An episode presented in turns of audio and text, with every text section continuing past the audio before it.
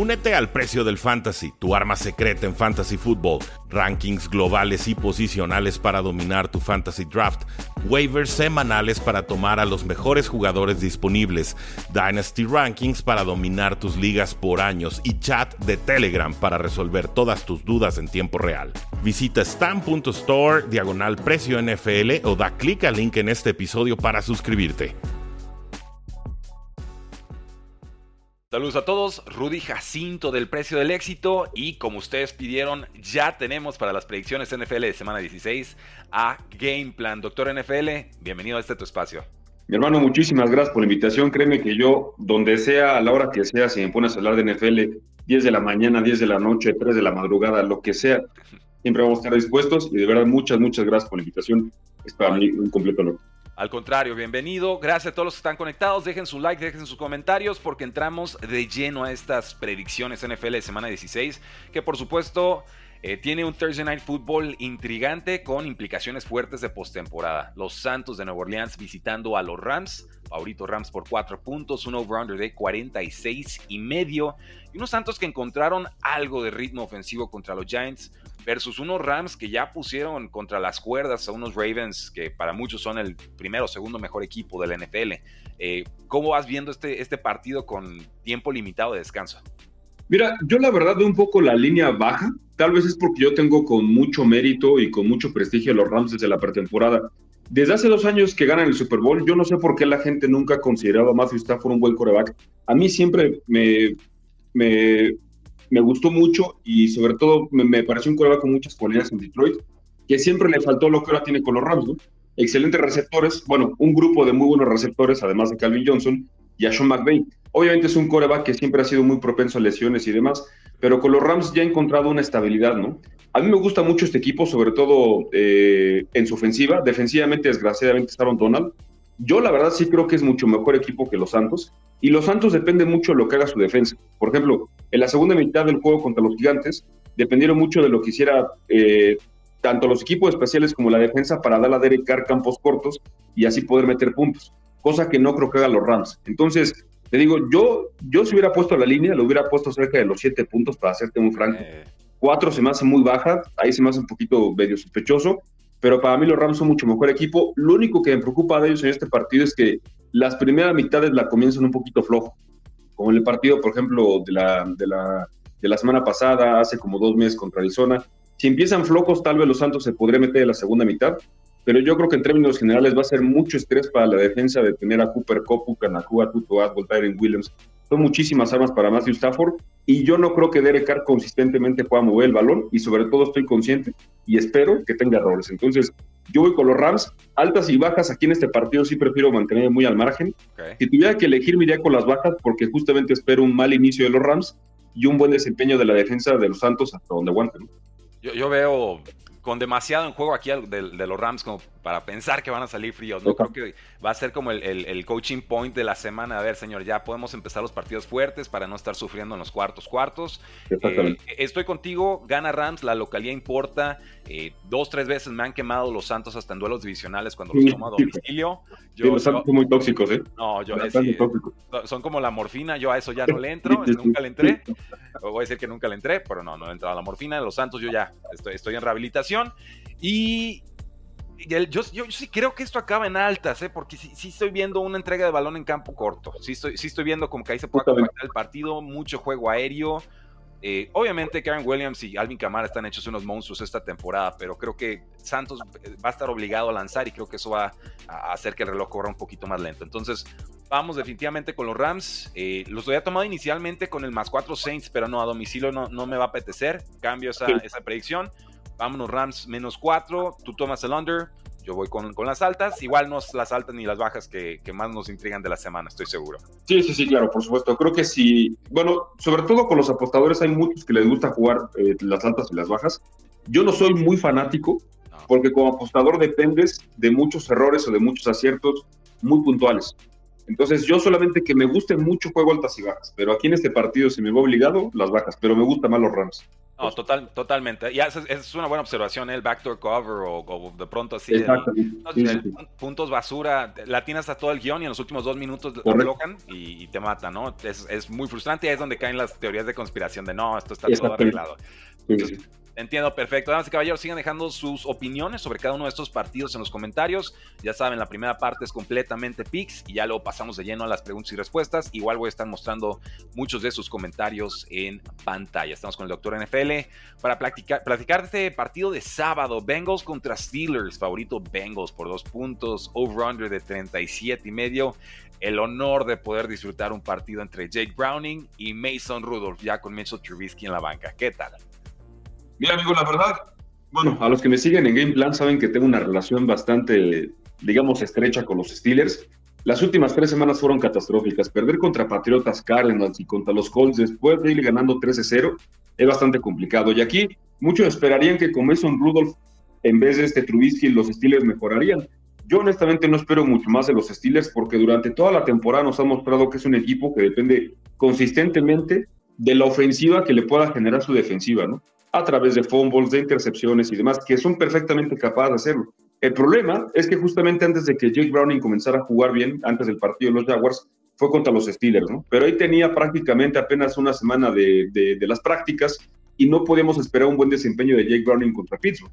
Ahorita ya tiene un juego contra los Jaguars que jugó maravilloso, contra los Colts, la segunda mitad contra los Vikings fue muy bueno, y muchos podrían decir, bueno, es que contra los Jaguars y los Colts no eran buenas secundarias pero la de los vikingos está jugando muy bien. Yo sí pondré la defensa de los vikingos mucho a la par de los Steelers.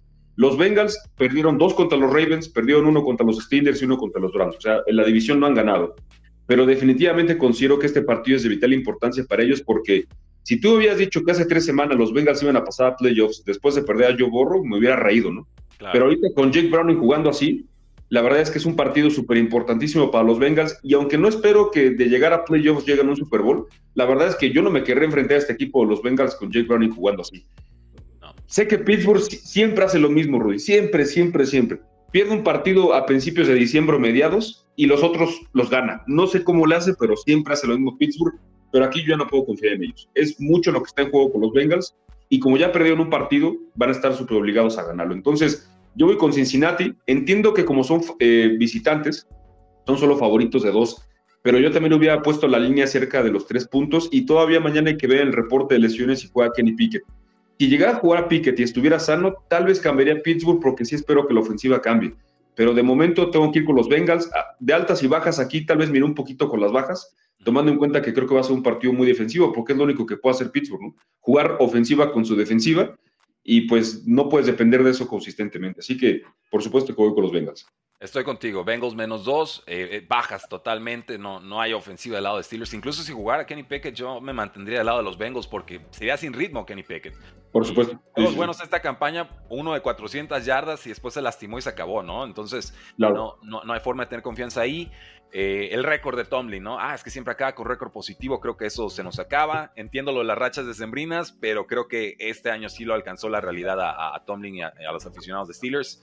Eh, y, realmente es lo que nos marcaba el diferencial de puntos del equipo durante toda la campaña, ¿no? es un equipo que está sacando resultados, pero que tuvo que haber perdido dos, tres juegos más, dado que no tiene la ofensiva suficiente para estar manteniendo esa clase de, ritmo, ¿no? Entonces, es un juego divisional a domicilio, va a ser complicado, seguramente habrá entregas de balón y demás, pero estoy contigo, Jake Browning está jugando a un nivel suficientemente bueno para pensar que pueda ganar a domicilio, ¿no? Y, obviamente la ausencia de Jamar Chase también pesa, pero ya vimos que Higgins se puede convertir en el receptor número uno.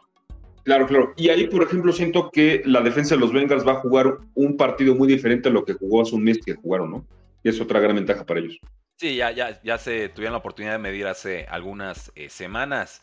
Vamos entonces con el, ¿cómo se le dice a esto? Saturday Night Football. Ya están inventando, te están llenando todos los slots de tiempo, ¿no? O sea, ya no hay tiempo ni para dormir. Pero bueno, Buffalo, ahorita por 12 puntos contra los Chargers, a domicilio en teoría, aunque sabemos que va a estar tapizado de, de Búfalos ese, ese estadio. Over-under de 43 y medio. Y aquí yo, yo adelanto mi predicción: es Buffalo, es el menos 12 y es altas, ¿eh? Yo creo que aquí va a ser una masacre.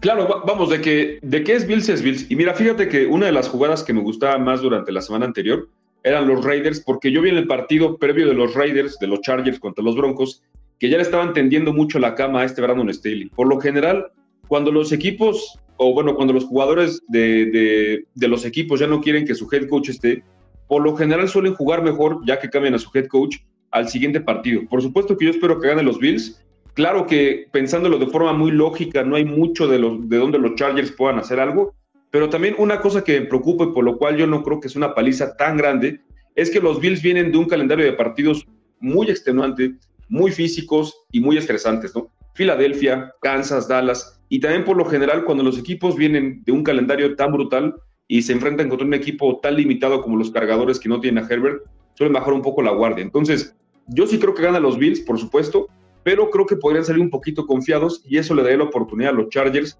de al menos cubrir la línea. Quiero dejar claro que es mi jugada menos favorito del día. No, no, no, creo que no. Menos, o sea, para mí este partido se ve si eres fanático de Buffalo y ya, pero si tuviera que estar muy obligado a elegir, iría con los Chargers y los 12. Aquí sí me gustan las altas porque estás con una ofensiva de los Bills imparable contra la peor secundaria del NFL, que es la de los Chargers, ¿no? Entonces sí espero que de los 43 puntos Buffalo meta al menos 30, ¿no? Y ya nada más le pediremos 14 puntos a los cargadores. Entonces, en este caso, sí prefiero ir con las altas que más allá del resultado del partido. Si me permites, Rudy, este tipo de partidos se presta más para proposiciones, es decir, quién anota touchdown y todas esas cosas. Particularmente me gustan las de Stephon Diggs. Ya tiene mucho que no nos da una gran actuación y con tres de defensa los cargadores creo que lo puede hacer. Totalmente. Quisiera meterme más a los props porque realmente son más divertidos que elegir un lado y las altas y las bajas, ¿no? El 37 y medio corredor, altas o bajas, ¿no? ¿Cuántas yardas va a tener? Pero no, se me haría un programa de cinco horas, no acabo nunca. Exactamente. Si tu, tu, especialidad, dale, bienvenido. No, si se hacen de dos horas, imagínate. Totalmente. Eh, yo voy a mantener, digo, entiendo que como principio apostador te dan 12 puntos en, con un equipo digo, flojo, pero finalmente eh, en casa hasta cierto punto y como principio apostador dices lo tomo, ¿no? Y ya me olvido del equipo, me olvido de las circunstancias, me olvido de todo porque si lo apuestas muchas veces a la larga te va a funcionar. Yo sospecho que esta no va a ser una de esas veces, pero son los Chargers. Todo puede pasar. Todo, todo puede pasar con ellos, lo que todo puede pasar con ellos. Gracias a todos los que están conectándose. Rudy Jacinto, el doctor NFL. Sigan dejando sus likes y sus comentarios. Estamos revisando todos nuestros picks de semana 16. Y así pasamos al domingo. Un juego entre los Seattle Seahawks menos dos y medio sobre los Titanes de Tennessee que están en casa. Un over-under de 41 y medio. Y ya nos confirman que sí será Gino Smith el quarterback titular. Y del lado de Titans, la lesión de tobillo de Will Levis preocupa y bastante. Seguro veremos a Ryan Tannehill, pero lo que vimos de él a inicio de campaña fue intercepciones y no touchdowns. Claro, y mira, fíjate que, bueno, yo una cosa que les dije el martes en nuestro video de los pronósticos es que sería muy lamentable para Seattle pasar esa parte de mes y medio de la temporada que fue brutal. Rams, dos juegos contra San Francisco, Filadelfia y Dallas, para salvar su temporada contra Filadelfia y perderla contra Tennessee. Oh, Tennessee tiene una carencia enorme contra Seattle y es su secundaria. Desde el año pasado la secundaria de los Titanes es de la peor de la NFL y te vas a enfrentar contra Dickens, Metcalf, Tyler Lockett, Jackson Smith y Jigba. John Gino Smith, que ya siente un poquito de presión de Drew Lock después de que Drew Lock salvó el juego contra Filadelfia, ¿no? Entonces, yo la verdad no creo que hay pretextos para los Seahawks. Defensivamente tienen, tienen pues unas bajas importantes y lo que me preocuparía un poquito es que son bastante vulnerables ante Derrick Henry y Talle Spears. Pero Derrick Henry después del juego contra los Tejanos ya estaba hablando y estaba pensando más en su futuro fuera del equipo que dentro, ¿no? Y con los titanes que ya están completamente eliminados, no creo que se presenten con mucho ímpetu. Tampoco creo que es una paliza, por supuesto, pero te digo, pasar ese calendario y salvar tu temporada contra Filadelfia para seis días después perderla contra Tennessee, sea algo brutal. Sencillamente para mí Seattle tiene mucha ofensiva y en dado caso de que Ryan Tannehill juegue un buen partido, tendría que estar en una balacera contra Gino Smith y sencillamente Gino Smith tiene muchas más armas, ¿no? Entonces, sí voy a ir con los Seahawks. Aquí nada más como consejo les digo, a los que se les, bueno, a los que les parezca raro que Seattle sea favorito de dos y medio, hay que tomar en cuenta que son visitantes, ¿no? Si el partido juega en, un juego neutral, se suman tres puntos o se restan tres puntos más, serían favoritos de cinco y medio, y si el partido fuera en Seattle, los Seahawks serían favoritos de ocho y medio, nueve. Entonces, hay partidos en los que sí es sospechoso la línea, en este no, sencillamente es porque son visitantes y los Seahawks vienen de perder muchos partidos, a excepción de Filadelfia. Entonces, si voy a ir con los Seahawks, menos dos y medio no se me hace mucho problema. Ya si fuera menos tres, jugaría Money Line para no correr mucho riesgo, ¿no? De altas y bajas, mira, aquí voy a ir con las altas. No, ni lo toques. Eh, no, ni lo toques. o sea, sí, creo que es altas, pero no, no, ni lo toques. Yo también, yo también es de los partidos que menos quiero tocar. Yo iría con las altas porque espero un buen desempeño ofensivo de Seattle, pero, pero con Tennessee y con Mike Brable, que luego tiene buenos desempeños defensivos, la verdad prefiero dejarlo un poquito de lado. Es eso, y, sobre todo, bueno, ha, habido algunos problemas en la línea ofensiva de, los Seahawks, no tantos, no tan marcados como en unos Jets o en, los Giants, por ejemplo, pero si algo tienen los Titans en defensa es justo eso, ¿no? La línea defensiva y, ya lo demostraron, por ejemplo, contra los Dolphins, ¿no? ¿Cómo sacaron el, resultado? Ah, pues tenían trincheras y los Dolphins están todos lastimados en línea ofensiva y ya todo lo demás como que queda en segundo plano, ¿no? Eh, estoy contigo, vamos con Seahawks eh, menos dos y medio. Me parece que el gol de campo es muy, muy razonable, sea Drew Locke o sea eh, Gino Smith. Creemos que va a ser Gino Smith. Y de altas bajas, yo creo que se va a altas, pero volvemos a lo mismo ni tocarlo. ¿Se sabe si jugará CJ Stroud? No va a jugar CJ Stroud esta semana. Enseguida llegamos a ese eh, partido. Colts contra Falcons, favorito. Estoy confirmando Falcons por un punto. El over Híjole, híjole, Rudy, es de los partidos que más dividido estoy de la, de la semana. Está muy complicado para mí. ¿Qué sucede aquí? Tenemos ya a Taylor Henneke de, titular, eso creo que es bueno para Falcons. Aquí apodamos a Desmond Ritter como la papaya, porque te lo ponen en el plato y te lo tienes que comer a fuerza, pero no, no, quieres papaya, yo quiero otra fruta. No, papaya. Exactamente. Exactamente. La banca. Sí, sí, sí. Mira, yo la razón por la que me siento muy dividido es porque si ves para atrás los juegos de los Colts, digo, ganar el NFL, aunque sea por un punto y de milagro, es ganar, ¿no? Pero si tú ves para atrás, sufren con los Patriotas, van perdiendo 3-0 contra Pittsburgh, necesitaron dos patadas que se bloquearon para ganar a Tennessee. Por lo general, cuando un equipo depende de muchas de estas cosas para ir ganando partidos, eventualmente se caen. Y Atlanta está súper desesperado, ¿no? Porque si pierden este partido, se acabó. Ya definitivamente se fue toda la temporada y en la defensiva siento que los Falcons tienen mucho de cómo jugar la gana en Minshew. Tiene una gran secundaria y mientras no regrese Jonathan Taylor, creo que Atlanta podría limitar un poco el juego terrestre de los Colts. Mi problema es que no sé qué esperar de Heineken. Definitivamente no, no se puede ser peor que River. Creo que después de lo que pasó contra las Panteras no se puede ser peor. Pero no puedo confiar muy bien en, en, en, este Heineken. Y lo más importante, Rudy, es que de verdad lo de Arthur Smith es un crimen. No puede ser posible que tengas a Drake London, Kyle Pitts y Villan Robinson y les des 11 toques de balón contra las Panteras. ¿Qué le pasa? Si hubiera un poquitito más de, de este Arthur Smith y de Taylor Henneke, sin problema pensaría que gana los Falcons. Pero por las cosas como están, tengo que irme con los Colts. Pero les digo todo esto porque me siento muy, muy dividido. Siento que la buena racha de los Colts, por como se está dando, se va a acabar en cualquier momento. Y Atlanta es un equipo que se ha quedado muy cerca de ganar muchos partidos. Por eso es de los partidos que menos quiero tocar de la semana. Obviamente, para pronosticarlo, voy a ir con los Colts, pero prefiero apostar en cualquier otro que no sea en este. No, estoy contigo, ¿eh? O sea, también Gardner Minshew nos ha dado partidos adecuados, tampoco es que esté inflando sus estadísticas con touchdowns y hipereficiencia. Eh, del juego terrestre un día aparece, el otro no, ¿no? Zach Moss y lo se nos lastima. Bueno, entra la de Trey Sermon ¿no? y Tyler Goodson. Eh, traen como una pachanga ahí en el backfield ahorita. Ojalá pueda volver Jonathan Taylor.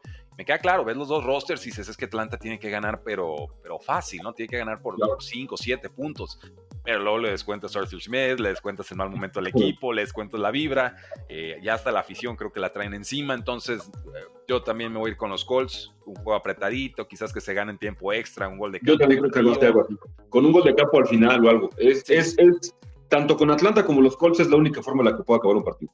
Estamos en eso. Y el over-under 44 y medio, yo creo que se va a las altas porque. Yo también creo que las altas. No son defensivas asfixiantes. definitivamente yo también creo que las altas. Sobre todo porque los Colts han tenido problemas en su secundaria. Y salvo que Arthur Smith decida no utilizar a sus armas, tiene muchas ventajas para atacar a la defensa de los Colts. Ahí lo tiene. Entonces vamos con los Colts.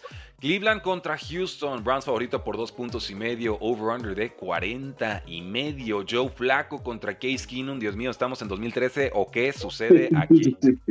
Exactamente, digo. Mira, que, que, de hecho justamente el lunes la línea estaba en dos y medio, pero después el martes en la tarde este Schefter dijo que CJ Stroud estaba todo en protocolo de conmoción. A los que no vieron muy bien el golpe o la lesión de CJ Stroud, no fue una lesión muy aparatosa en cuanto al impacto, sino como cayó, cayó mucho como callada este Tua, como que latigueó con la cabeza. Entonces, por eso, eh, pues van dos semanas que estaría fuera. La verdad, yo creo que, que, los Texans con este Stroud son un equipo que mejora muchísimo su nivel. Si tú quitas a Stroud, a Will Anderson, a Tack Dell y a Nico Collins de los Tejanos, son un equipo que no tiene mucho talento, la verdad. Siento que Stroud los eleva muchísimo y la verdad es que sacaron un partido contra los Titans Rudy de milagro. Ese partido, como lo pierde Tennessee, fue algo terrible. Digo, tampoco puedo esperar mucho de Joe Flaco porque justamente no es lo mismo jugar. cuidado, cuidado, es elite. él, es elite, me dicen. Sí, sí, pero bueno, yo, lo que le decía mucho, este, bueno, a los que nos siguen en, el, en el canal es que no es lo mismo jugar contra la secundaria de Jacksonville, que es la número 30, y contra la secundaria de, después de Jacksonville jugó otro partido, pero antes de Jacksonville, este... ¿Quién? Los, los Texans. Ah, no, no, los, los Browns. Browns. Que, ganaron. Fue Jacksonville, que fue una mala secundaria, que tuvo un buen partido Joe Flaco. Eh, contra Bears, 20 y 17. Ah, exactamente. Y bueno, ya contra la defensa de, de, de, los Bears, que desde que regresó Montesuet está jugando impresionante, pues ya vimos tres intercepciones, ¿no? Yo sí pongo la defensa de Chicago en un nivel mucho mejor que la de los Texans y no espero tres intercepciones de Joe Flaco. Yo, la verdad, si hubiera estado Stroud, hubiera ido con Houston. Este equipo de Houston se le da muchísimo con Stroud porque hace las cosas increíblemente bien. Pero con Case Keenum me encuentra una defensa de los Browns que lo va a estar presionando constantemente y con un Flaco que tiene muchas más armas y con un equipo de Cleveland que está mucho más sano que los Tejanos, no me queda de otra, ¿no? Además de que los Browns tienen una oportunidad muy buena, no de ganar la división, aunque matemáticamente siguen vivos, pero sí muy importante de quedar como el mejor comodín, porque mejor comodín seguramente se enfrentaría contra el campeón de la división sur, que sería Jacksonville Colts o los, o, los Texans. Y prefiero a ellos en la ronda de comodines que a Kansas City, por supuesto. ¿no? Totalmente. O a Buffalo, Miami. Sí, cualquiera de los, eh, iba a decir titanes, pero no, los titanes están abajo. Cualquiera de los gigantes tampoco. ¿Cuál de los grandes que pueda haber en esa conferencia? Creo que es el correcto. Eh, estoy contigo. Cleveland, un gol de campo, incluso domicilio es muy razonable. Esa defensa eh, ha viajado bien, tienen mucho juego terrestre, pueden enfriar el partido. Joe Flaco se repuso de tres entregas de balón con dos touchdowns en la cuarta parte del, encuentro. no es una receta ganadora todas las semanas, pero vamos, por lo menos con Joe Flaco creo que sí están viendo su mejor momento de ataque ¿no? Incluso con los días que tenían a, Deshaun Watson. Y es Case Keenum, ¿no? Y es eso. A Case Keenum le mandas presión, le mandas blitz y, se nos va a alocar un poco. Creo que va a mejorar un poquito, pero no demasiado. Sé que los fans de Vikings aferran esa temporada 2017 como si fuera el, tu año de Super Bowl prohibido, ¿no? Que no, que no se, les, se les hizo. Es que Case Keenum es muy limitado y están muy lastimados los Texans. Vamos, Browns. Y altas, bajas, ¿alguna preferencia ahí? Está... Fíjate, yo ahí, bueno, yo lo que les quiero decir es que me parece muy raro que la línea se mantenga en 40 y medio, tomando en cuenta que no va a estar Strauss. Y en los, eh, bueno, todos los juegos de visitante de Cleveland se han hecho las altas. Y es porque yo creo que han puesto la línea muy baja. Yo sí creo que se pueden hacer las altas porque si Joe Flaco sale a jugar bien, no me sorprendería que Cleveland ponga cerca de 30 puntos. Y con los errores que puede cometer Keenum también. Así que tomando en cuenta eso y la tendencia de Cleveland de que todos los partidos de visitas hacen las altas, yo iría con las altas. Buenísimo, entonces nos vamos con las altas. Te sigo, me parece un muy buen argumento. Y sí, ya están tiroteos, Cleveland de pronto buena defensa, pero son 35-30, ¿no? Y para cualquier lado. Eh, vamos entonces con los Packers, estos Packers que se nos caen a pedazos, eh, nos rompen el corazón. Menos 5 contra las Panteras de Carolina, over-under de 37 y medio. Eh, pues Bryce Young no, no, diría que fue un partido brillante, pero por lo menos ya no entregó el, el ovoide y sacaron un resultado bajo la lluvia en el último segundo bastante importante, ¿no? Para arrancarle también el corazón a, unos Falcons que no saben a qué juegan. Pero creo que los Packers sin Christian Watson también perdieron mucho. Sí, y mira, de hecho, yo vi mucho que tal vez los que vieron únicamente el resultado o el marcador le echaron la culpa de lo que pasó con Green Bay en contra de los Bucks a este Jordan Love. No fue Jordan Love, amigos. Fue la defensa que jugó terrible. No es posible que le permitas un rating perfecto a Baker Mayfield en Lambeau Field con el frío cuando eres un equipo de la costa, ¿no? Como son los Bucks. Ahora, tampoco espero que este Bryce Young tenga o haga lo que hizo este Baker Mayfield, porque a diferencia de él no tiene a Mike Evans, no tiene a Chris Godwin, no tiene a Trey Palmer, no tiene un Rashad White, pero tampoco espero que las Panteras un partido tan accesible para los Packers, sobre todo la primera mitad. Yo creo que, sobre todo, la secundaria de las Panteras está jugando muy bien desde que regresó JC Horn, está Jeremy Chin por ahí y demás. Entonces, yo siento que va a ser un partido muy terrestre, en el que eventualmente alguno de los equipos va a tener que depender más de su quarterback. Y definitivamente confío mucho más en Jordan Love que Bryce Young, está mucho mejor protegido y tiene más armas independientemente de que juegue Christian Watson o no. Los Packers siguen muy vivos y de los tres partidos que le quedan, que son Panteras, Vikingos y Chicago, definitivamente este es el más fácil. Tomando en cuenta que la Flur antes del partido contra los Gigantes está invicto en diciembre y que los Packers están desesperados, creo que no hay mejor opción que Green Bay y los menos cinco puntos. La primera mitad, insisto, creo que va a estar cerrada pero ya después, durante la segunda mitad, sobre todo con algunos errores que comete Bryce Young por la presión, creo que se le puede abrir un poco, eh, digamos que considerablemente, el partido a Green Bay. De altas y bajas tampoco me gustaría aquí mucho. De verme muy obligado iré con las altas, pero también es de los partidos que en ese aspecto prefiero no tocarlo para nada. Green Bay y se acabó. Sí, yo, eh, ahorita que dices altas bajas, yo tengo de referencia ese Bucaneros 20, Panteras 17 hace como un mes. ese es como el margen que manejo con estos Panthers, ¿no? No les pidas más de 17 puntos y a ver qué conceden en defensa y ahí está, 37 y medio, ¿no? está espantosamente bien, bien diseñada esa línea. Eh, me gusta Green Bay, incluso a domicilio, no me parece que, que, haya mucho miedo de jugar en Panteras, ¿no? En Carolina, quizás si hubiese mucha lluvia, podría complicarse un poco. Pero también Aaron Jones ya se ve sano, ¿no? Creo que lo más sano que se ha visto en esta temporada y creo que por ahí pueden resolver el partido, tratar de enfriar el reloj. Entonces vamos con Packers, vamos con el menos 5 y altas bajas, yo creo que va a ser altas, pero la voy a ver de muy, muy lejos. Yo también. Washington contra Jets de Nueva York, esta me intriga mucho, ¿eh? Jets menos 3, over under 36 y medio. Eh, te dejo hablar para no irme de, como Gordon Tobogán yo. te voy avisando que no voy a tomar a los Jets. Sí, la verdad es que es, híjoles, bueno, no puede ser posible que con los Delfines siendo el hospital que eran y con los Jets teniendo una última oportunidad, por más remota que fuera de rescatar la temporada, salían a jugar así, ¿no? Y créeme, Rudy, que no puedo decir esto, pero creo que los Jets van a extrañar muchimo a Zach Wilson si no juega porque tengo protocolo de conmoción. Lo van a extrañar muchísimo porque de verdad.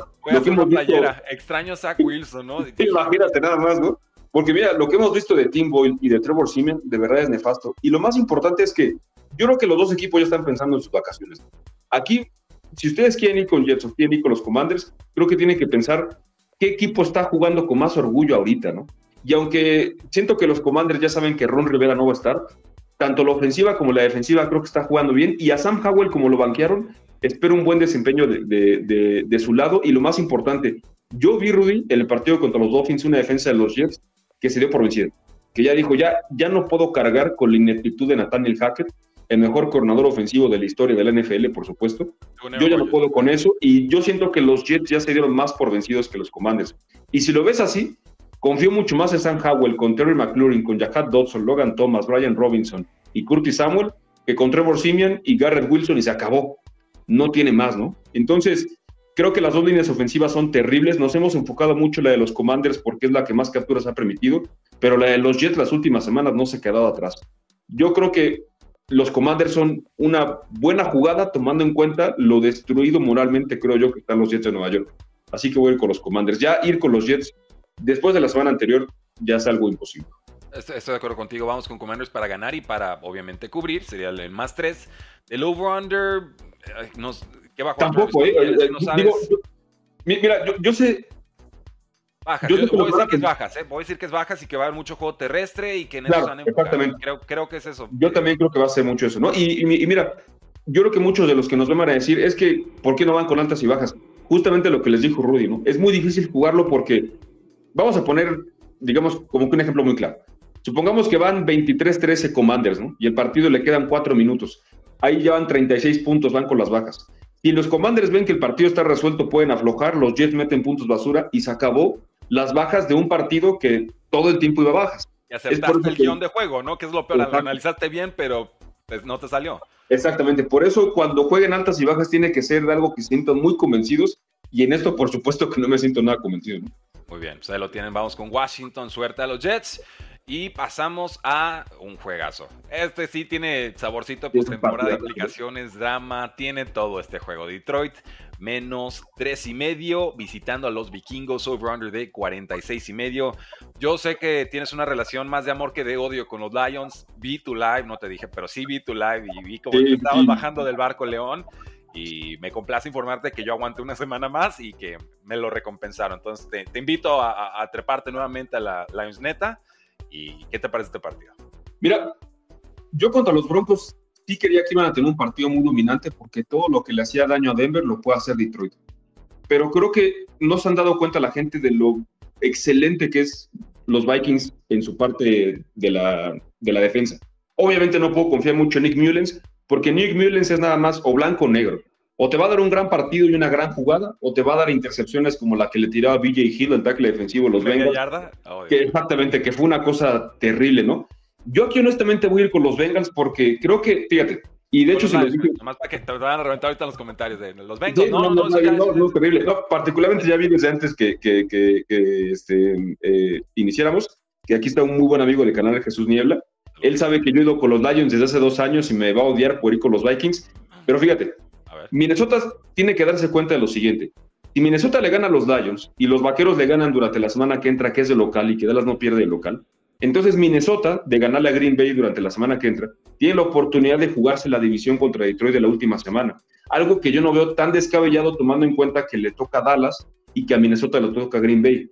Va a tener mucha esperación este equipo de los Vikings. Y por otra parte, la defensa de los Lions, si bien jugó mejor contra los Broncos y podría estar de regreso CJ Garner Johnson, siento que van a tener muchos problemas para tanto receptor que tiene Nick Mullens. Por supuesto que me da mucho miedo Nick Mullens, pero esto es un, más, eh, es un, es un testimonio más y un respeto a la defensa de los Vikings que a, que a lo que pueda pensar de los Lions. Por eso, por la desesperación y porque ya está de regreso Justin Jefferson y está en su tercera semana, creo que los Vikings con todo eso van a ganar este partido. Por eso para mí son la sorpresa de la semana y creo que van a poner a Detroit en muchos aprietos porque te digo, si ganan este partido los Vikings y Detroit pierde contra Dallas y Minnesota le gana a Green Bay, la última semana tenemos un partido que resuelve la división.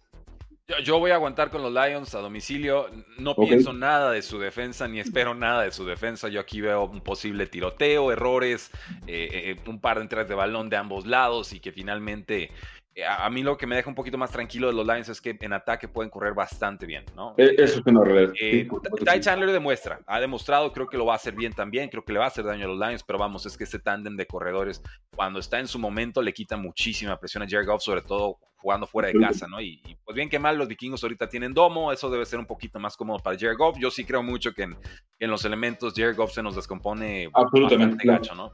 Sí, 100%. Entonces, bueno yo aguanto con Lions, pero si te sale la de Vikings, yo creo que te vamos a invitar a unos tacos o algo. por supuesto, Me, gusta, me gusta el escenario y, que estés pensando en tres semanas más y lo que se están jugando, ¿no? Exactamente. altas, bajas, yo creo que se van altas. Yo también creo que se van altas, sobre todo, más que nada por los Vikings. Yo creo que va a ser un buen desempeño de los vikingos. Y para terminar, yo siento que los vikingos hicieron lo imposible por perder el partido contra los Bengals, un partido que tenían dominado en contra de un muy buen equipo. Y en esa derrota creo que los vikingos me mostraron mucho. Por eso voy a confiar en ellos. Bueno, ahí está. Vamos entonces con el siguiente partido. Tenemos a los Jacksonville Jaguars contra Tampa Bay Buccaneers, menos uno, Tampa en casa, over-under de 42 y medio, la duda de si jugará Trevor Lawrence o no, todo pinta para que no. Eh, CJ Beathard, sálvanos la temporada, ¿no? Porque hay un triple empate en la división y no es que los bucaneros se puedan dar mucho margen de maniobra porque también traen a los, a los Saints ahí respirándoles en la nuca. Sí, claro, y de hecho, eh, Rudy, son dos defensivas exactamente iguales. Buenas contra la carrera, pésimas contra el pase.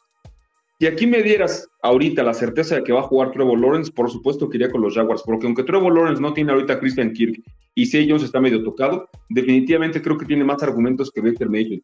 Pero no sé qué le ha pasado a Baker Mayfield las últimas dos, tres semanas que ha jugado muy bien y particularmente uno de los receptores de los Bucaneros que ya comenzó a jugar excelente es Chris Godwin. Ahorita con la información que tenemos por no estar Trevor Lawrence iría con los Bucaneros, aunque yo no espero malas cosas, este sí es Berhat, porque bajo Doc Peterson puede tener un buen sistema en el cual tenga un buen desempeño. Y los Jaguars tienen mucho mejor línea que la de los Bucaneros. Pero si tú me das la posibilidad de, un tiroteo, tomando en cuenta que sea Berja contra Baker Mayfield, como Mayfield tiene armas más sanas, definitivamente creo que los Bucaneros pueden ganar. Además de que ganar este partido para los Bucaneros, sobre todo si los Santos pierden el jueves, sería algo brutal. Y mejor aún, como los Falcons juegan a las 12 y los Bucaneros a las 3, y los Santos pierden, y para el partido los Falcons también pierden, entonces Tampa con la victoria estaría prácticamente ya con un pie y medio como tercer año consecutivo de ser este de, los campeones de, la división sur de la, de la, de la nacional. Entonces, ahorita voy con los Bucaneros. Yo, yo, Rudy, soy mucho de ponerle mucho énfasis al reporte de lesiones de mañana. Es para mí súper importantísimo. Yo no puedo meter una apuesta hasta no ver toda la lesión. Ahorita, si no juega Trevor Lawrence, voy con los Bucaneros. Si sí juega, voy con Jackson y le rescató su temporada. De cualquier forma, juego o no, creo que va a ser un partido muy cerrado, ¿eh? de un gol de campo al final, algo así. Y muchos puntos, por supuesto. Estoy contigo, por lo pronto vamos a quedarnos con Tampa Bay, vamos a respetar ese, ese menos uno, o Moneyline da, da igual, el over-under 42 eh, y medio, creo que es altas, creo que va a haber altas. Eh, Yo también creo que las altas. Sí, y, sobre todo lo de Rashad White, que si bien, si lo pudieran detener por tierra, lo pueden buscar como válvula de escape por aire. Lo ha estado haciendo bastante, está crecidísimo en estos momentos Rashad White. Eh, y lo que dices de Chris Godwin con partidos de más de 100 yardas, ya despierto, con, sano, ¿no? Venía una lesión muy fuerte y el estilo de juego de Baker Mayfield realmente no le favorecía mucho, que era ese bombazo a Mike Evans más que ese pasito de timing al slot con, con Chris Godwin.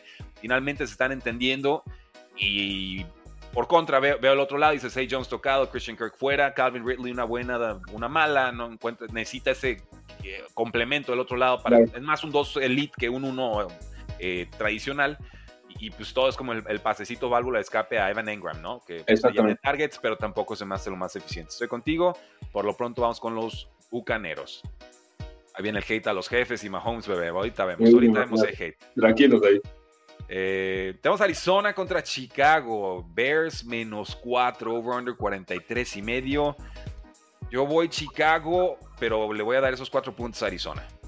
Fíjate que yo, yo siento que la gente no se ha dado cuenta de lo buen equipo que ha sido los Osos de Chicago durante las últimas semanas. La defensiva ha mejorado muchísimo, drásticamente con lo de Montesuet. Y ya tiene como unas dos o tres semanas desde que regresó Justin Fields, Rudy, que les dije que, bueno, si las Panteras terminan con la selección número uno, que es lo más seguro, es de Chicago. Y van a ir por Kelly Williams, porque va a estar en un contrato de, mm, novato, va a estar mucho más barato y demás. Entonces, Justin Fields sabe muy en el fondo, de estas últimas semanas que le quedan es una audición para ganarse un gran contrato con el equipo que cambie por él. Creo que esa motivación y sobre todo cuando, por ejemplo, hablan con este DJ Moore o con el resto de los jugadores, hablan muy bien de Justin Fields. Entonces yo creo que tanto los compañeros de Justin Fields quiere que se quede y Justin Fields sabe que tiene que jugar muy bien las últimas semanas para su próximo equipo y la defensa bajo Matt Iberflus, ya con Montesuet está jugando espectacular. Yo creo que Chicago es muy buen equipo, mucho mejor que los Cardinals. Yo sí voy a ir con los menos cuatro con los Bears. Creo que pueden ganar este partido contundentemente, sobre todo por, por lo que pueda hacer la defensiva y por lo que pueda capitalizar de lo que le dé la defensiva a Justin Fields. Yo sí voy con Chicago menos cuatro a, mí, me da la confianza ese juego terrestre que encontró Arizona con el Mari de mercado, sobre todo James Conner. Eh, me preocupa mucho las lesiones, sobre todo de Marquise Brown. Ya no hay ese elemento explosivo por aire que nunca estuvo la química de Callum Murray y Marquise Brown este año por lesiones. Eh, se extraña, o sea, era una dupla que estaba dando números de, de, de número uno. Pero, pero vamos, creo que por arrancones Arizona te puede complicar el partido y yo aquí si doy el más cuatro de Arizona es por un, por un backdoor cover espantoso, ¿eh? no creas que realmente los veo aguantando cuatro cuartos, no han aguantado cuatro cuartos los Cardinals en ningún momento de la temporada. Que también, por ejemplo, con lo de los Bears, imagínate, vas ganando 17-7 con el partido dominado y en 10 minutos te mete 13 puntos los Browns. La verdad es que también yo sí entiendo lo que tú dices, ¿no? Que si el partido va 20-13, y al final Chicago se confía, nos empatan y en tiempo extra perdemos el menos cuatro, ¿no? También es algo que Bueno, estos osos son especialistas en perder partidos ya ganados. Se llevan tres esta campaña, tres esta campaña y, por eso para mí Everflux ya tendría que ser, porque nos vamos a quedar con que no, es que van mejorando y yo, yo pienso, sí, pero fallaron esos tres partidos y ese es un tema de cocheo, ¿no? Absolutamente. Vamos, vamos viendo, vamos viendo. El pastelero está buscando quedarse en el puesto el próximo año. Sí, se quiere ganar un buen contrato. Baker Mayfield. Eh, sigan dejando su like y sus comentarios. Estamos con el doctor NFL de Game Plan. Está aquí madrugando, echándonos los mejores picks para que podamos cobrar, este, los, cobrar chicles, ¿no? Yo digo, algo para los chicles. Que quede para los chicles ya con eso. Vamos bien. El segundo mejor juego de la semana. Dolphins recibe a los Cowboys. Es favorito por punto y medio. Over-under 49 y medio. Y, y en la previa NFL para Mundo NFL, decían, y estoy de acuerdo, ambos equipos se necesitan. Dallas necesita demostrar que le puede ganar a un equipo medianamente importante a domicilio. Dolphins necesita demostrar que le puede ganar a un equipo con récord ganador. Entonces, uno de estos dos rompe la narrativa y uno de estos dos la confirma y creo que se queda con ese estigma de aquí a final de campaña, ¿eh? porque ya no, hay, ya no hay tiempo. Se acabó. Ya se acabó la temporada regular. De acuerdo. Rudy, de este sí me voy a tomar unos dos minutos para decirles mucho los que les quiero decir, porque si tú me das chance me doy una hora de este juego. Yo sé mucho de las estadísticas y te quiero decir una que encontré hace media hora antes de que comenzáramos. Al coreback que más le duele la presión o que es más sensible ante la presión del NFL es Tua Tagovailoa. Te voy a decir sus números en algunas métricas importantes cuando es presionado y cuando no es presionado. Cuando no es presionado es el número 3 en yardas por intento del NFL es el número 2 en porcentaje de pases completo, es el número 3 en EPA y es el número 2 en la tasa de éxito, de acuerdo a Pro Football Focus. Cuando es presionado, es el número 21 en yardas por intento, el número 24, perdón, el número 34 de todos los quarterbacks que se han analizado en, el, en, este, eh, ¿cómo se llama? Eh, porcentaje, eh, número 23 en EPA y número 34 en la tasa de éxito. Es decir, tú cuando tiene una buena bolsa, hace las cosas maravillosas. Cuando no tiene una buena bolsa, cuando no está protegido, hace las cosas terrible. y bueno, Falta, sí, sí. Son tan 10, Brady es por lo demás depende si lo presionan. Básicamente, básicamente. Y mira que yo la verdad desde hace muchos años lo he defendido mucho, pero esta temporada sí ha quedado muy claro esto. Todavía falta, por ejemplo, lo de la práctica de hoy, el reporte y lo, del viernes, pero hasta el, hasta el miércoles, Rudy, toda la línea ofensiva de los Dolphins no practicó. Toda. En contra de Micah Parsons, creo que es algo bastante doloroso. Yo creo que lo que tú dijiste es muy cierto y lo que es en el mundo NFL también. Son dos equipos que nos han demostrado que son bullies. Es decir, contra los, contra los débiles se jactan, ¿no? Y los humillan y todo. Y cuando se encuentra alguien de su estatura, de su tamaño, les da miedo. Pero honestamente yo creo que ahorita tiene Dallas muchos más recursos para jugarle a los delfines que los delfines. Por supuesto que me preocupa muchísimo Tarek Hill porque Dallas ha demostrado que la secundaria, cuando no intercepta a Daron Bland, le meten 150 yardas como hace tres semanas Ike Metcalf, ¿no? Pero para mí lo que te dije es muy importante. El equipo que pueda presionar más a su coreback rival es el que va a ganar y para mí los vaqueros van a presionar más a Tua. Ahora, una cosa muy importante, Rudy, y es algo que me he dado cuenta que muchos no toman en cuenta. Los Delfines, si pierden los últimos tres partidos de la temporada, lo cual yo no lo veo descabellado, porque es Dallas, Baltimore y Buffalo, quedarían fuera de playoffs en muchos escenarios, en muchos. Imagínate que de hace dos semanas de pelear por el primer sembrado, pasar hacia la semana 18 y ni siquiera clasificar como comodín, ¿no?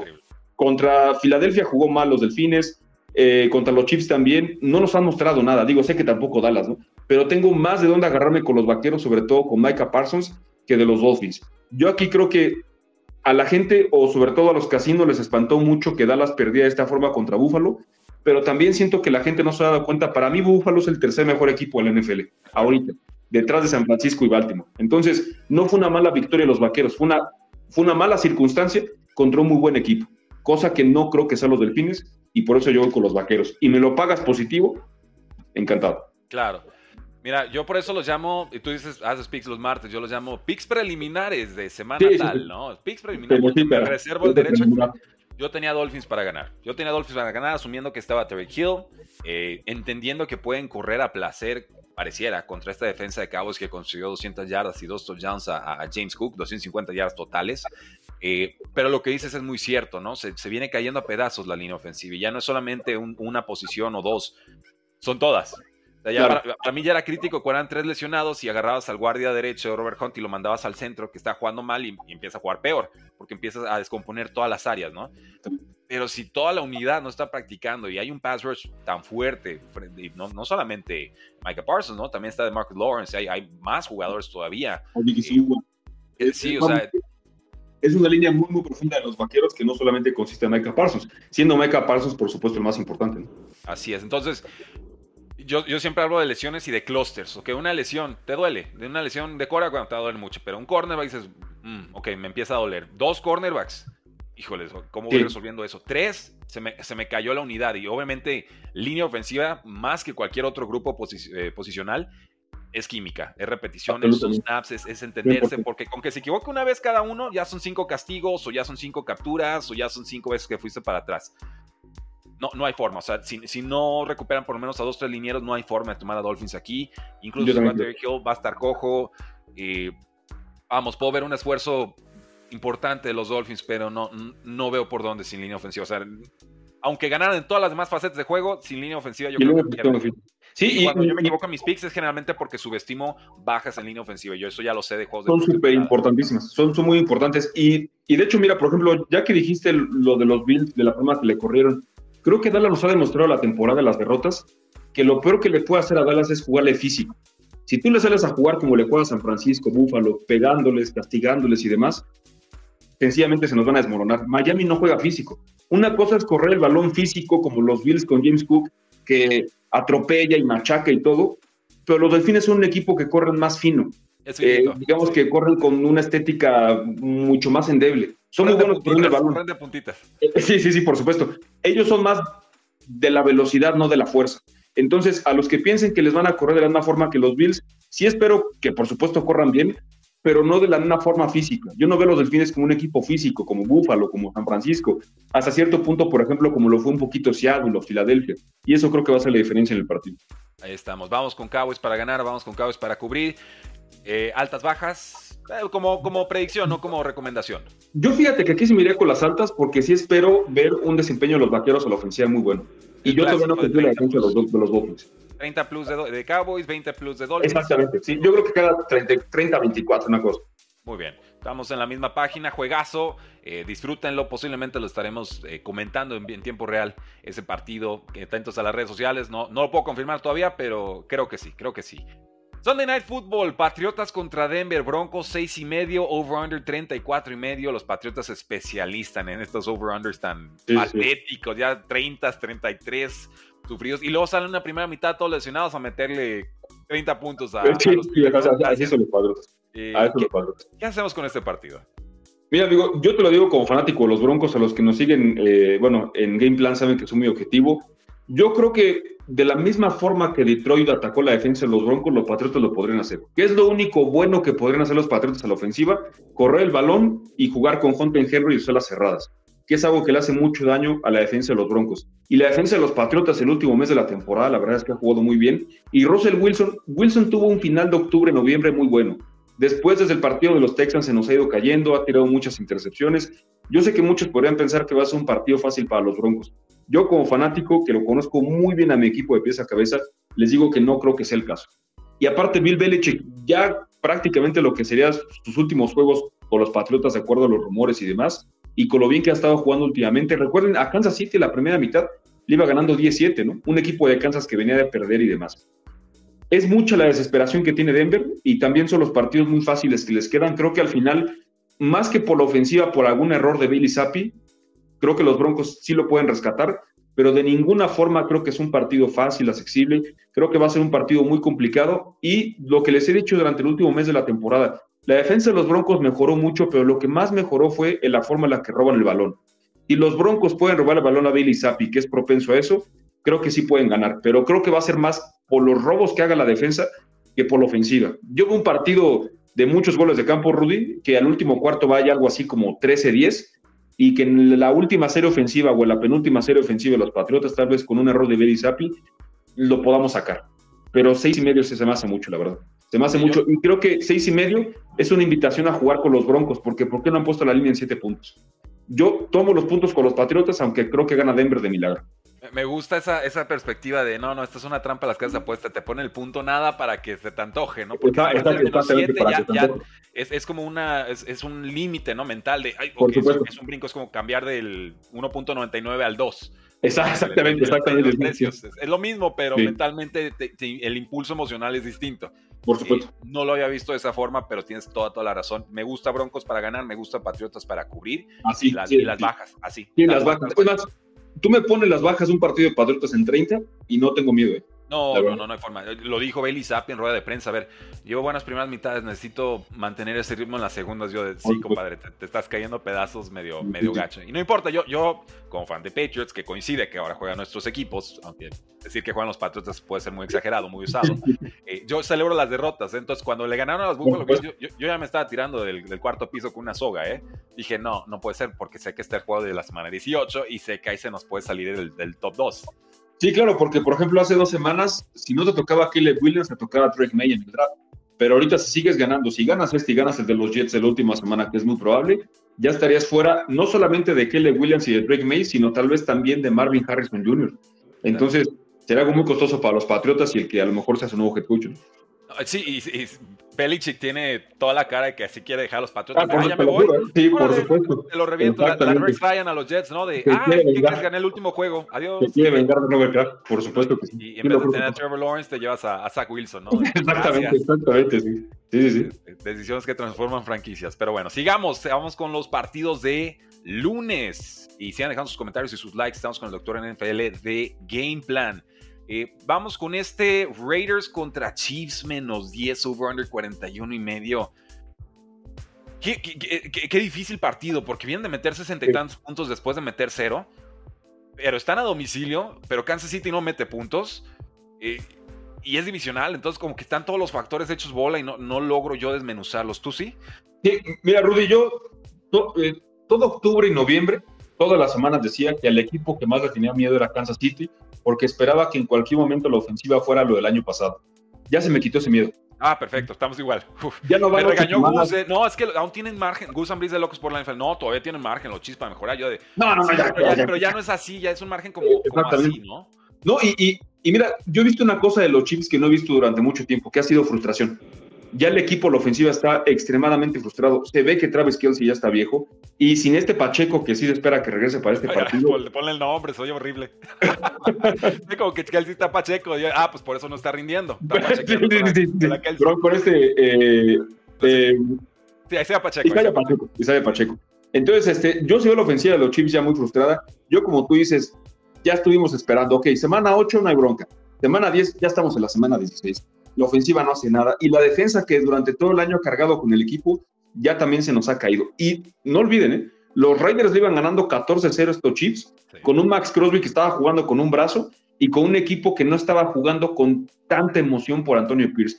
Desde Davante Adams, que es de las figuras más importantes, y Max Crosby, hasta Aiden O'Connell, que es el novato, todos quieren que Antonio Pierce se quede. Nada más no me atrevo a decir que los Raiders van a ganar, Rudy, porque la verdad le tengo mucho respeto a lo que es Kansas City y Andy Reid. Pero sí creo que los van a hacer sufrir hasta el final. Hasta el final, este partido creo que va a ser muy, muy competido de los Raiders porque siguen vivos. Por supuesto que no espero que pasen a playoffs, pero más importante, ellos quieren que se quede Antonio Pierce. Si Antonio Pierce gana este partido, no hay razón para Mark Davis, ni con toda la locura que se carga, de no dejarlo como head coach. Creo que los Raiders, este es, este es su Super Bowl de este año. El ganar la Kansas City en Kansas City Creo que van a dar un partidazo. La defensa de los Raiders en algunas métricas importantes el último mes de la temporada ha jugado maravillosamente bien y ofensivamente tienen cómo hacerle daño a los Chiefs. Creo que va a estar el partido muy cerrado. Al final, obviamente, Mahomes va a hacer alguna jugada que, de las que nos tiene muy acostumbrado, pero yo no espero para nada que este partido sea una paliza. 10 puntos es una exageración, es darle mucho respeto a Kansas City por lo que ha hecho en años previos, no por lo que ha hecho este año. La gente le tiene respeto, miedo, admiración, lo que quieran a Kansas, por lo que ha sido los años previos, que no ha sido ni la sombra la ofensiva de lo que fue, por ejemplo, el año anterior. Sigan a Kansas, pero dame 10 puntos en Navidad con los Raiders y es Santa Claus llegando temprano, con mucho gusto los toco. Y creo que es tu línea favorita de la semana, por lo por como te expresas, creo que es... de las que más me gustan, sí. Sí, se me hace una exageración, una exageración tremenda, 7 puntos. 7 puntos, todo y lo hubiera pensado, pero dame un touchdown y un gol de campo de protección, con mucho gusto lo toco. Eh, estoy contigo, hasta en los mejores años de los Kansas City Chiefs no cubrían las líneas, ¿no? Y esa era la trampa. Es un equipo muy vistoso que baja el ritmo y, te, castiga al final. Siempre castiga, castiga, castiga. Ahora ni queriendo pueden cubrir esas líneas. Estoy contigo, Chiefs para ganar por 3, 5 puntos, quizás, no sé. Más o menos, sí. Raiders para cubrir piernas frescas de Samir White. No, no subestimemos cuando llegan estos relevos, ya, llámense novatos que están en ascenso o veteranos que no han jugado todo el año, pero que pronto se encuentran con la oportunidad de jugar y se ven más rápidos que los demás, ¿no? Y creo que eso pasó con Samir White. Eh, y siempre pasa en el fantasy fútbol, ¿no? Los, los, que nos salvan en las últimas semanas de playoffs de la nada. Son, son, los que nadie conoce, los suplentes, los que nadie espera, ¿no? Los Team High Towers, para los que se acuerdan, Salió de la nada y te ganó tres juegos y luego desapareció. Así tal cual, pues, imagino a Samir White quemando el reloj. Entonces, vamos con Chiefs para ganar, Raiders para cubrir, y yo creo que este sí es alta, creo que es veintitantos para ambos lados. Yo también. Muy bien. Eh, ¿Cuál es tu equipo, Rudy? Es, eh, le voy a los Patriotas aunque ganen. Por si no quedó claro en, el, segmento contra, los Broncos. Sí, aunque ganen, porque ahorita necesito que pierdan. Giants contra Filadelfia. Philly menos 12, over-under 42 y medio. Yo, yo, sé que se vienen cayendo también a pedacitos los, los Giants y que Tommy DeVito ya, ya se convirtió en calabaza. 12 contra Filadelfia. ¿Es este el, get right spot para, para Filadelfia? Con yo también creo. Yo también creo eso. Yo creo que si hay un partido para Filadelfia que saquen toda la frustración de Dallas, de los Seahawks, de San Francisco, es este. Y mucho lo que tú dijiste es muy cierto. La gente va a decir, 12 puntos Filadelfia viniendo de perder. No solamente los gigantes no tienen cómo atacar la mayor vulnerabilidad de Filadelfia, que es la secundaria, porque no tiene receptores muy Devito, sino que yo creo que Jalen Hurts va a salir a despedazar, tanto por tierra como por aire, a esta defensa de los gigantes. El segundo sí espero que sea más cerrado, que es el de la semana 18. Pero ahorita Filadelfia tiene que agarrar ímpetu e inercia de, de, donde pueda.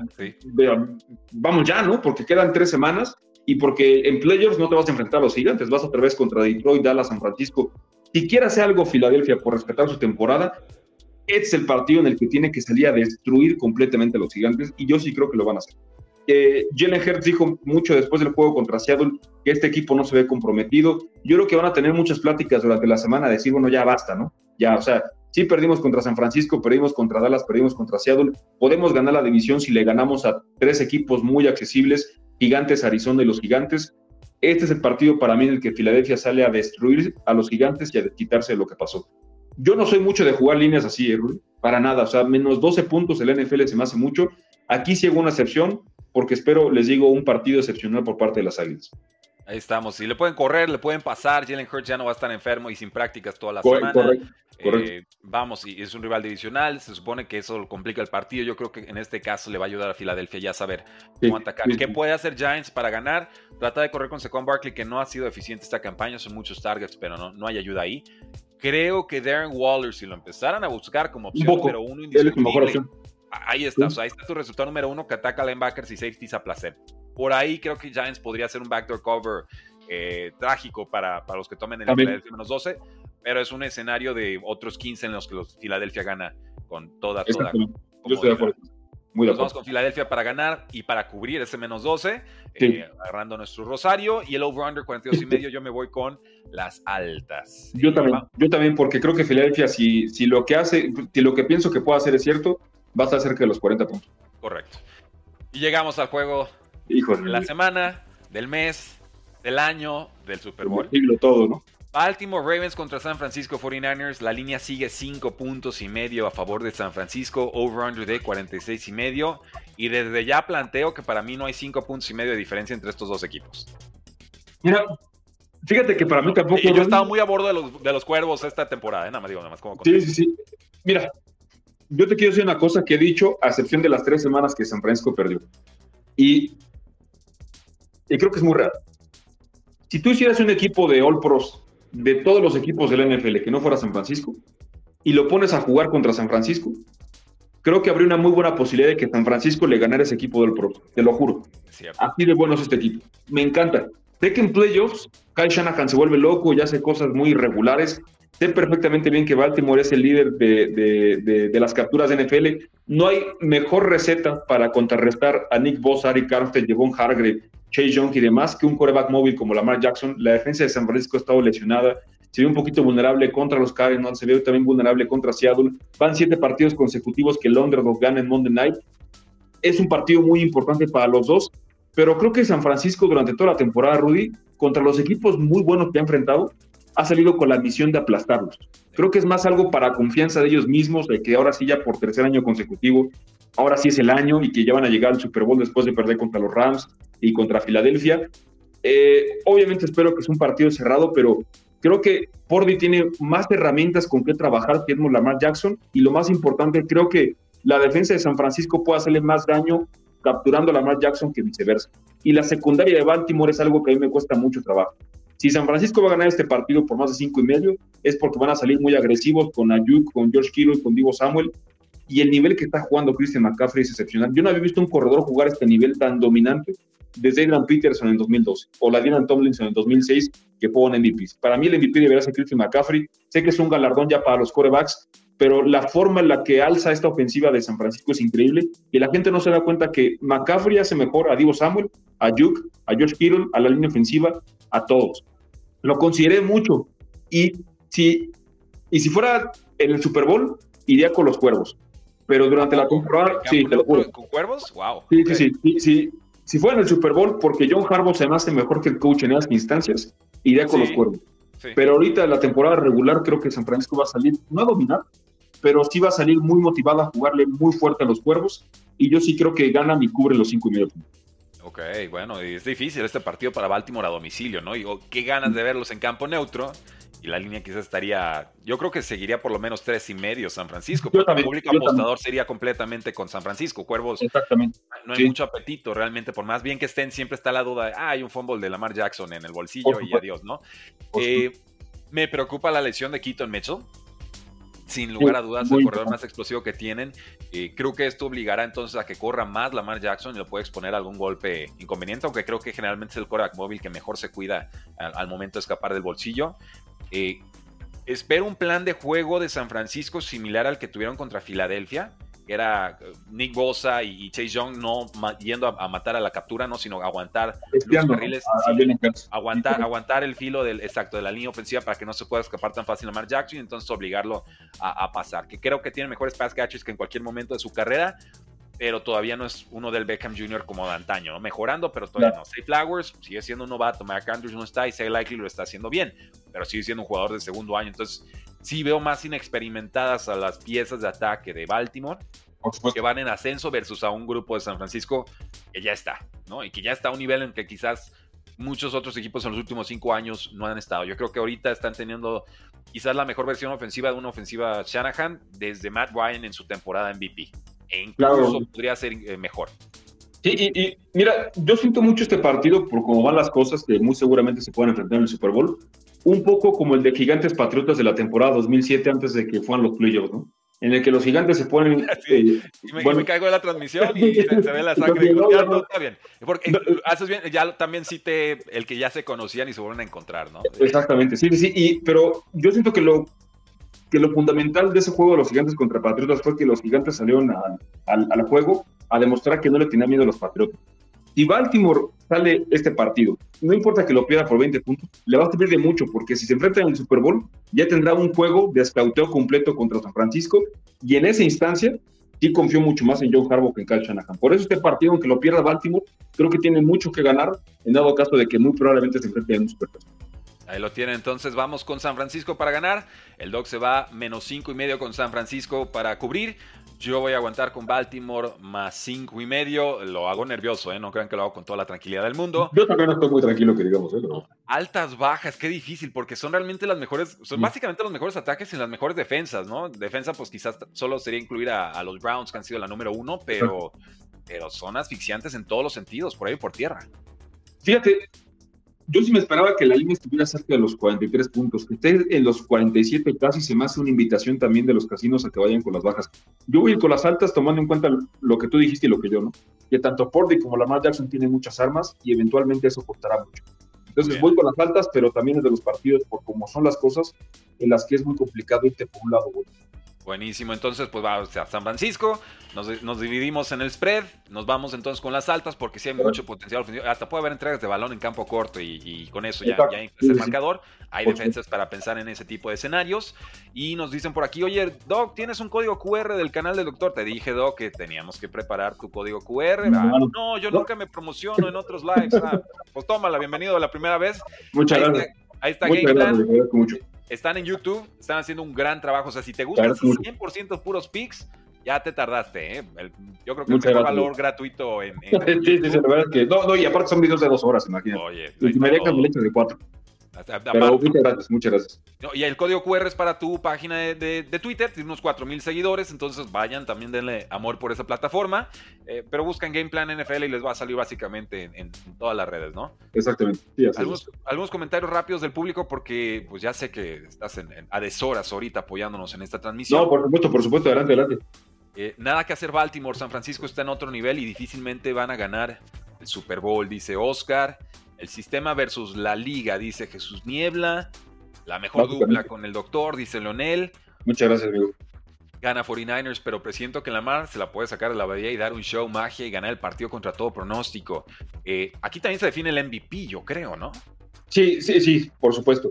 Si Brock Purdy sale y le gana por paliza a Baltimore, es él, ¿no? es él. Pero si Lamar Jackson se mete a San Francisco y gana, creo que va a ser una carrera las últimas dos semanas por eso. Y Lamar Jackson le gana San Francisco y, a los Delfines durante la semana que entra, pues no habría muchos argumentos para quitárselo.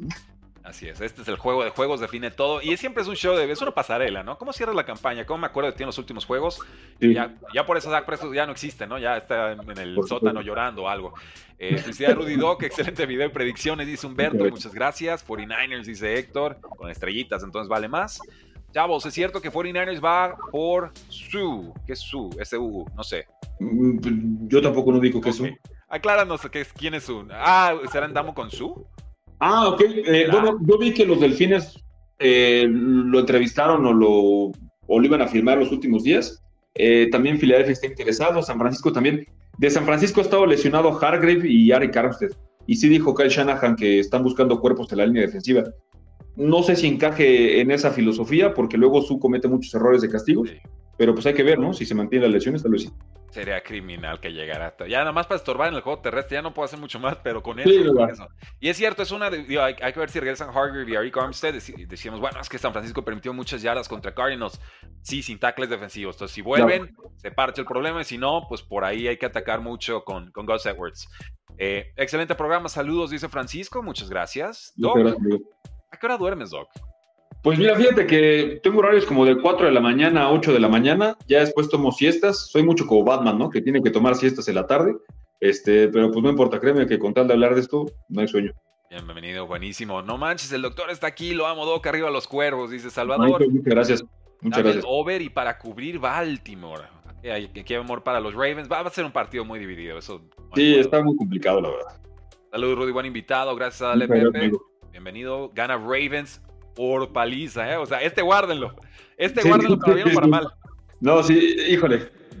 Muy, muy complicados, muy, muy complicado. Pero si lo hace, pues imagínate, ¿no? Lo que sería para abajo. Si hay paliza, yo siento que va a ser del lado de 49ers. Eso sí se los puedo Yo también, yo también. Saludos, Doc y Rudy, desde More Bay, California, representando a la Bahía Go Niners. Marcelo, uno de los incondicionales en estos lives. Saludos. Eh, Emerick Hasso dice: Niners, doctor, dame la bendición del teaser. Vegas más 16 y Washington más 9. Ah, bueno, nada más rápido para los que no sepan. El teaser es una apuesta que yo les he promovido mucho, que me gusta mucho, en la cual los casinos nos dan 6, 6 y medio, 7 puntos extras sobre la línea, ¿no? Entonces, este, pues es muy buena porque si un equipo de 6 y medio te, hace la línea muy alta, la bajas a menos 0.5. Si un equipo de 10, por ejemplo, como Raiders, lo subes a 16. Es una apuesta muy benévola para, para el apostador en contra del casino, ¿no? Este, dale, dale Jesús, la verdad no le veo falla alguna. 16 y 9 puntos, está muy bien protegido los dos equipos. No te creo, mi dog. ¿En serio? ¿Dónde dejo a Fer? No me la esté engañando, dice Jonathan Cuevas. No, Fer. no, no, para nada. Como también. sí, muchas Yo creo que no se siente amenazada. No, no, ¿qué pasó? no, para nada, para nada. Muchas gracias por la invitación. Qué buen dúo hicieron, dice Jonathan. Gracias, Doc. Siempre la orden. El mejor siempre desde Chile. Necesito mi reporte de lesiones. Pues yo creo que al rato, mañana, ¿no? Eh, sí, ya mañana durante las 7, 8 de la noche se los tenemos. Muy importante, ¿no? Que les pueda decir qué pasó con Trevor Lawrence, con CJ Stroud. Todo lo que siempre les damos el viernes de la noche. Ah, buena pregunta. Igual con esta terminamos. ¿Qué opinas del hip drop tackle? Y ya de pasada te voy a preguntar del, del Bradley Shove o del Philadelphia Touch Push. Ok. Vamos por partes. Mira, yo, yo digo, yo sé que obviamente quieren cuidar la, integridad de los jugadores que hacen a la NFL emocionante, ¿no? Que son los corredores, los receptores. Entre más puntos tengan los partidos, mejor para el producto que vende la NFL. Pero lo que han dicho los jugadores defensivos también es muy cierto. O sea, ya le estás quitando todas las oportunidades a un jugador defensivo de jugar defensa, ¿no? Entonces, ¿ya qué vas a hacer? No los puedes taclear la rodilla, no los puedes taclear el casco. Y les pegas duro y están, digamos que desprotegidos, es castigo. Y ahorita esto, es muy complicado. Yo siento que lo que se originó a través de, la lesión de Terry Owens, que fue el este, horse collar tackle, eso fue muy diferente. Pero hay jugadas, por ejemplo, si tú vas por este Derrick Henry, es más fácil que lo tacles de la cintura que de arriba. Claro. Eh, yo sé por qué lo hacen, pero creo que cada vez van a ser mucho más difícil a los defensivos jugar defensa. Y eso a mí no me gusta. Ah, no, no, estoy, estoy contigo. Eh, finalmente yo creo que el contraargumento es bueno, pero vamos a tener sanos a los jugadores ofensivos y no va a haber 55 corebacks titulares en una campaña, ¿no? Posiblemente. Ese es el argumento y lo entiendo también, es difícil. La verdad no tengo una postura respecto al... Creo que va a acabar eliminado el hip drop O sea, si me pregunto si va a pasar, creo que lo van a eliminar porque sí, sí, parece tener un porcentaje de, de, causalidad a las lesiones más fuerte, ¿no? Porque es mucho peso sobre una parte del cuerpo y aparte puedes apalancar. Hay, quien lo hace por como recurso, estoy seguro de que hay quien lo hace con toda la malicia del mundo sabiendo que es legal, ¿no? Entonces, veremos. Eh, y, del el Bradley Shop, Filadelfia, ¿crees que yo, yo estoy en que lo van a prohibir tarde o temprano? ¿eh? Porque eventualmente a todos les va a salir y dice la NFL que no le gustan las jugadas automáticas. Claro, claro. que ahorita no le sale a nadie más que a Filadelfia, ¿no? Entonces, pues, Exactamente, sí, que, que, de hecho justamente en el partido contra los Bengals, los vikingos lo intentaron hacer tres veces por una yarda y no pudieron ni una yarda, ¿no? Cuando les habían dado Ty Chandler y hubiera conseguido. Nick Mullens no hace squats, pues ese es el problema. El otro compadre hace 600 libras de squats. Imagínate nada más. No, no, y, y mira, yo siento que más allá de eso de, los squats y eso, y creo que lo dijo muy bien Jason Kelsey, no es lo mismo practicarlo en prácticas que hacerlo todas las veces durante un partido que lo ha hecho Filadelfia. Filadelfia tiene tanta fe en esa jugada que ya lo hace hasta en cuarta y tres. Eh, yo también creo que tal vez no para el siguiente año, pero como tú dices, cuando el NFL comienza a ver que todos los equipos lo dominen y que es una gran ventaja para las ofensivas, creo que va a decir, bueno, ya fue suficiente. Yo creo que el siguiente año todavía tenemos chance, pero para 2025 ya no debería existir eso. Y yo creo que obviamente la liga va a manejarlo no tanto por el dominio de la jugada, sino te va a decir, no, es que es muy peligroso para los jugadores que se quedan hasta abajo de la pila y va a ir por algo las lesiones, ¿no? Pero obviamente es para mantener la competitividad del juego y que no haya tantas ventajas para la ofensiva. All over del partido de los Rams, Doc, ¿no? Eh, no, para nada. No, no, no, no, no. Altas y bajas no las toques, amigo. No las toques. Ah, ya, sí, las proposiciones, Dimos la opinión, dimos la opinión, pero bueno, si quieren la línea, la tienen. Por favor, hagan más contenido juntos. Bueno, por lo menos ya te debo una visita a Game Plan cuando gustes. a cualquier hora ahí estamos. Eh, muy buen programa. Saludos al doctor. Doctor, y nuestra Fer ya le engañó. Bueno, aquí están, están todos en el son de defensa con la. sí, Fer. Así es. Mejor viejo y Nine, que joven y de cansa arriba, la purdineta. Bueno, ahí estamos, Joshua. Doctor, pues pues, gracias por darte la vuelta. Ahí tienen sus picks de semana 16. Síganlo, disfrútenlo, gócenlo, ganen sus apuestas, porque la NFL no termina. Nosotros. Oye, Rudy. Adelante.